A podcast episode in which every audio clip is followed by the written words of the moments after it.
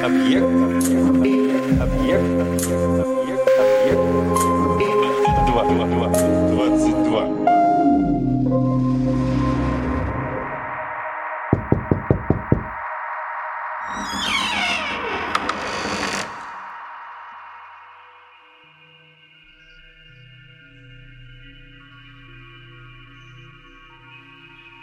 Рассказывают, что жили в селении Миану муж с женою, у которых не было детей. И томились они великим желанием оставить по себе хоть какое-то потомство. Особенно жена, которая только и говорила «Боже, да мне бы хоть кого-нибудь родить, все равно, хоть миртовую ветку». И часто повторяла она эту песню и до того докучала небесам этими словами, что стал расти у нее живот и округлилось брюхо, и через положенный срок, вместо того, чтобы разродиться мальчишкой или девчонкой, произрастила она из элизейских полей своего чрева самую настоящую миртовую ветку. И с великим удовольствием, посадив ее в вазу, украшенную многими прекрасными маскаронами, поставила на подоконник – поливая ее утром и вечером с большим старанием, чем крестьянин капустную грядку, урожаем с которой надеется оправдать наем огорода. Однажды сын короля, что ходил тем путем на охоту, проезжая мимо ее дома, безмерно увлекся этой красивой веткой и послал сказать хозяйке, чтобы продала ему ее за любую цену, какую только захочет. И хозяйка, после тысячи отказов до отговорок, наконец, возбужденная выгодой, связанная обещаниями, приведенная в смятение угрозами, побежденная мольбами, отдала ему вазу, заклиная беречь и холить ветку, ибо любила ее воистину не меньше дочери, и так именно ее и ценила, как плод своей утробы. И вот принц с величайшей радостью велел принести вазу с веткой прямо к себе в покое и поставить на подоконник, и стал окапывать и поливать ее своими руками. А потом случилось вот что. Однажды вечером улегся принц в постель. Слуги погасили свечи, и едва все вокруг утихло, и все во дворце погрузились в первый сон, как услышал принц в доме шаги будто кто ощупью потихоньку идет к его ложу. И стал он думать, то ли это слуга крадется стащить кошель с деньгами, то ли домовой сдернуть со спины одеяло. Но как он был человек мужественный, который не устрашился бы и злого беса, то застыл на месте, словно мертвая кошка, ожидая, что будет дальше. И тут он почувствовал, что это существо приблизилось к нему вплотную – и от прикосновения ощутил, что оно гладкое. И где он ожидал наткнуться на иглы дикобраза, там нашел нечто более нежное и мягкое, чем берберская шерсть, более приятное и податливое, чем хвост куницы, более шелковистое и легкое, чем перышки щегленка. Он быстро передвинулся поближе, подумав, что это фея, как оно и было на самом деле – приклеился к ней, словно коралловый полип. И принялись они в игры играть. То в «Поклюй-поклюй воробушек», а то в «Анну-ка, где спрятал камушек». А потом, прежде чем солнце вышло, как главный врач осмотреть поникшие печальные цветы, которые ожидали его с нетерпением, загадочная гостья поднялась с ложа и исчезла. И принц остался один – полный блаженства, беременный любопытством, нагруженный удивлением. И поскольку вся эта история повторялась в течение семи дней, его снедало и томило желание узнать, что за счастье подарили ему звезды и что за корабль, нагруженный сладостями любви, приходит каждую ночь бросать якорь в его постели. И вот когда в одну из ночей Утомленная его ласками, милая девочка делала баиньки. Он привязал одну из ее кос к своей руке, чтобы она не улизнула, позвал слугу и велел зажечь свечи. И что же он увидел? Истинный цвет красоты.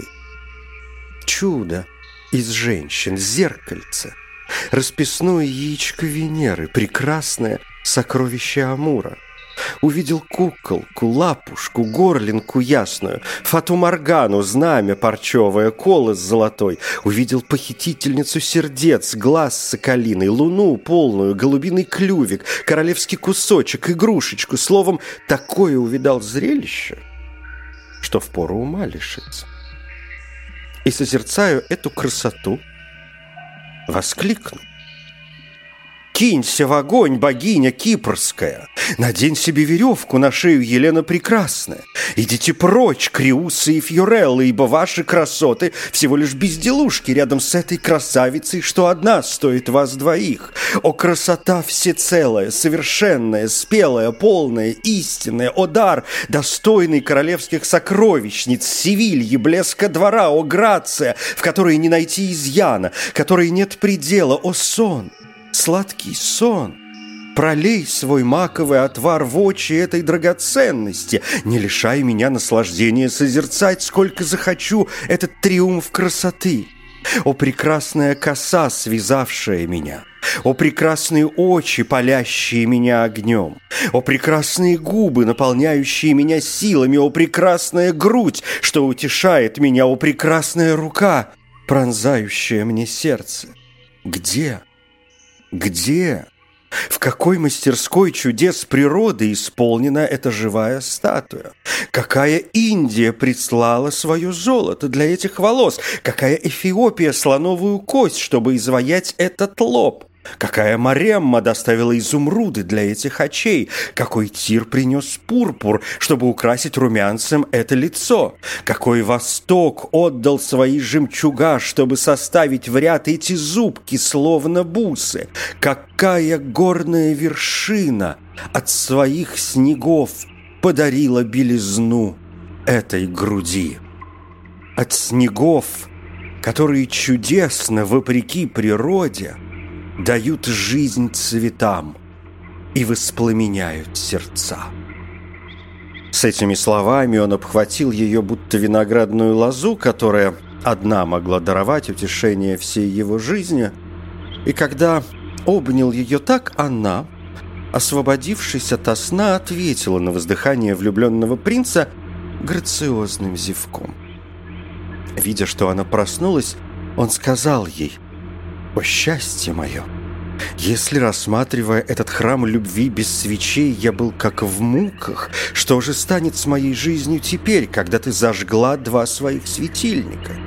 О прекрасные очи, которые одним триумфальным пасом света заставили звезды играть с пустым банком! Вы только вы пронзили это сердце. Только вы, как свежее яичко, способны приложить к нему целебный пластырь. И ты, дивная моя целительница, жалься над больным от любви, которого охватил жар, когда на смену ночной тьме явились лучи твоей красы. Коснись своими руками моей груди. Потрогай пульс, пропиши мне рецепт. Но зачем я еще жду рецепта, душа моя. Приложи к моим губам пять примочек своим нежным ротиком. Не желаю иных растираний, кроме ласк твоей руки, ибо уверен, что только сердечный напиток твоей великолепной грации и корень этого воловьего языка сделают меня совершенно свободным и здоровым. Зардевшись как огонь, фея отвечала на его слова – «К чему? Столько похвал, господин принц. Я раба твоя. И чтобы служить твоему царственному лицу, рада была бы ночной горшок за тобой выливать.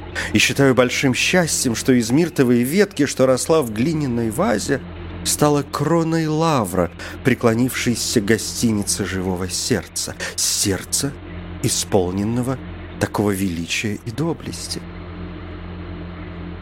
От слов феи, растаяв будто сальная свеча, принц снова бросился обнимать ее, запечатлевая это послание поцелуем и дал ей руку, говоря «Вот мое слово». Ты станешь моей женой, ты будешь госпожой моей державы, ты будешь владеть ключами от моего сердца, ибо руль жизни моей уже у тебя в руках. И после этих и сотни других любезностей и ласк, восстав, наконец, от ложа, они проверили, в полном ли порядке кишки и желудок, и так делали в течение нескольких дней. Но фортуна, играющая несчастьями, разрушительница браков, всегда бросает свои шипы под ноги влюбленным. Словно противная собачонка, она всегда гадит в минуту наивысших удовольствий любви. И случилось так, что принца позвали на охоту, чтобы убить огромного лесного кабана, который опустошал поля той страны. Ради этого он был принужден расстаться с возлюбленной, а вместе с нею оставить и две трети своего сердца. Но поскольку он любил ее больше жизни и видел, что красотой она затмевает всех иных красавиц, от его любви и от этой красоты произросло нечто третье. То, что есть буря в море радости и любви, дождь над бельем любовных ласк, сажа, падающая в сочное блюдо наслаждений тех, кто влюблен. Явилась та, о которой я сказал бы как змея жалит и как червь точит. Как желчь горит и как лед холодит. Та, из-за которой жизнь любящих всегда идет будто по канату. Ум всегда неспокоен, а сердце терзается подозрением. И, обратившись к фее, принц сказал, «Я вынужден, любимая, провести две или три ночи вне дома». Бог один знает, с какой скорбью я расстаюсь с тобою, ибо ты подлинно душа моя. И беру небо в свидетели, если ты меня пустишь рысью, я пущусь галопом к смерти. Но поскольку я не могу не пойти, ибо должен выполнить желание отца, мне придется сейчас оставить тебя одну, и молю тебя ради той любви, что ты ко мне имеешь, вернись обратно в вазу и не выходи, покуда я не вернусь. А тогда все у нас с тобой будет по-прежнему». «Я сделаю, как ты говоришь», — сказала фея, «поскольку не умею, не хочу и не могу возражать против того, что тебе угодно. Иди, и пусть сопутствует тебе, матушка, всякой удачи, и знай, что я всегда рядом с тобой. Но исполни и ты мое желание, привяжи к верхушке мирта шелковую нитку и колокольчик. А когда вернешься, дерни за нитку, колокольчик зазвенит, и я быстренько выйду тебе навстречу и скажу «Вот я». Принц так и сделал. Призвав слугу, он сказал ему «Ну-ка, поди сюда». Открой уши, да хорошенько слушай. Застилай мое ложе каждый вечер так, как будто я сам сейчас приду и лягу. Поливай всегда эту ветку в вазе, да смотри у меня. Я на ней все листочки сосчитал. И если хоть один упадет, останешься без хлеба. И, сказав так, сел на коня и поехал добывать кабана. А любимую оставил, словно овечку у мясника. Между тем, семь женщин дурного поведения, которых принц держал при себе, когда увидели, что он охладел в любви и бросил обрабатывать их поля, стали подозревать, что он забыл прежде с ними дружбу ради некой новой интриги.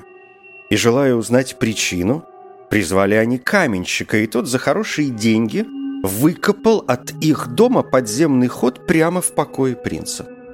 Войдя туда, эти записные прощелыги, желая видеть, не новая ли ночная совушка очаровала их клиента, открыли опочивальню и, никого не обнаружив, увидели только прекраснейший миртовый куст. И каждая оторвала себе по ветке.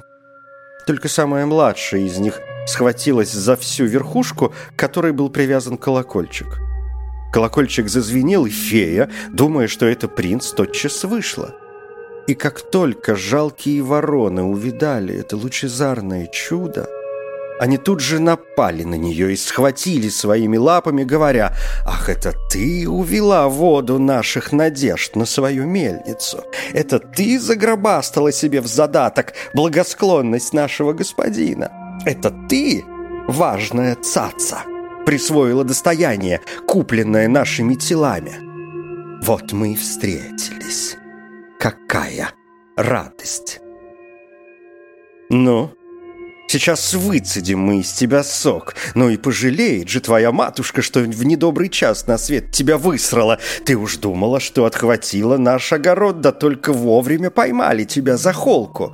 Да чтобы не были мы в девять месяцев рождены, если ты сейчас за все не расплатишься. И с такими речами они разбили ей палкой голову и растерзали тело на сотню кусочков. И каждая взяла себе часть. Только самая младшая не захотела приложить руку к всему жестокому делу.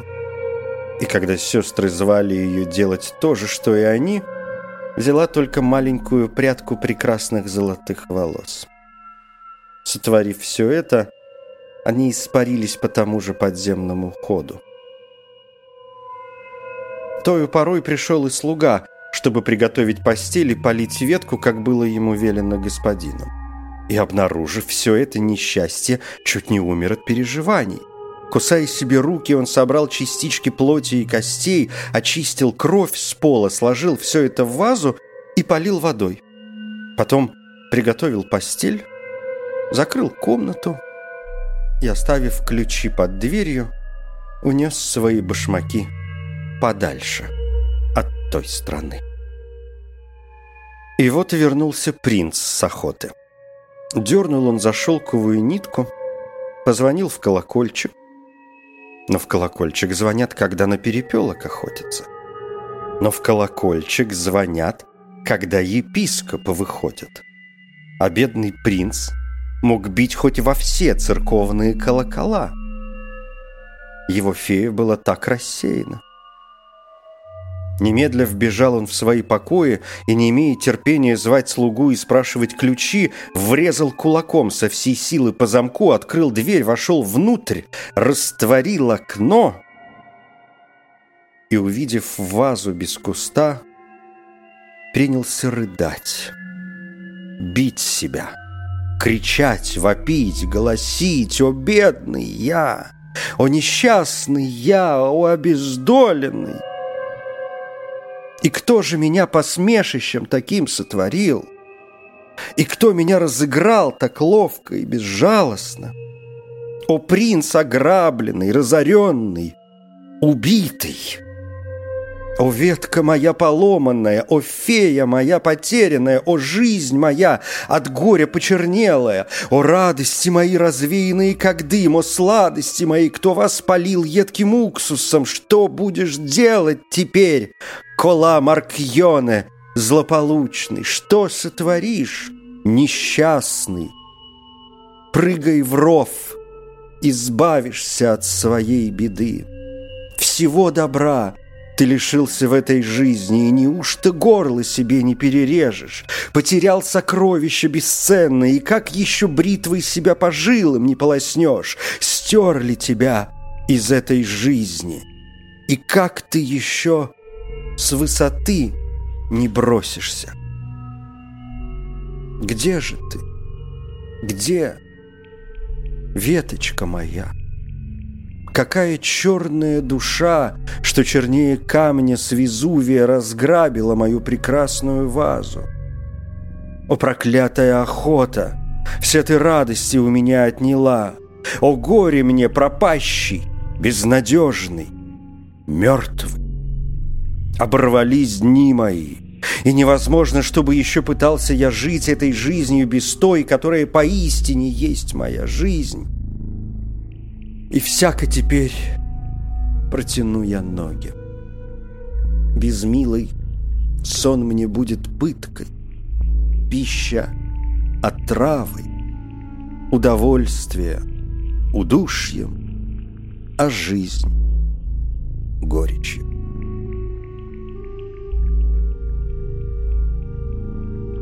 Этими и другими словами, способными растрогать и уличные камни, взывал принц. И после долгого плача и горького рыдания, полной муки и гнева, не в силах ни закрыть глаза для сна, ни открыть рот для еды. Настолько предался он горю, что лицо его, прежде бравшее румянец от пурпура восточного, теперь пожелтело, как фальшивое золото. И сочная прошутта губ изменилась в прогорклое сало.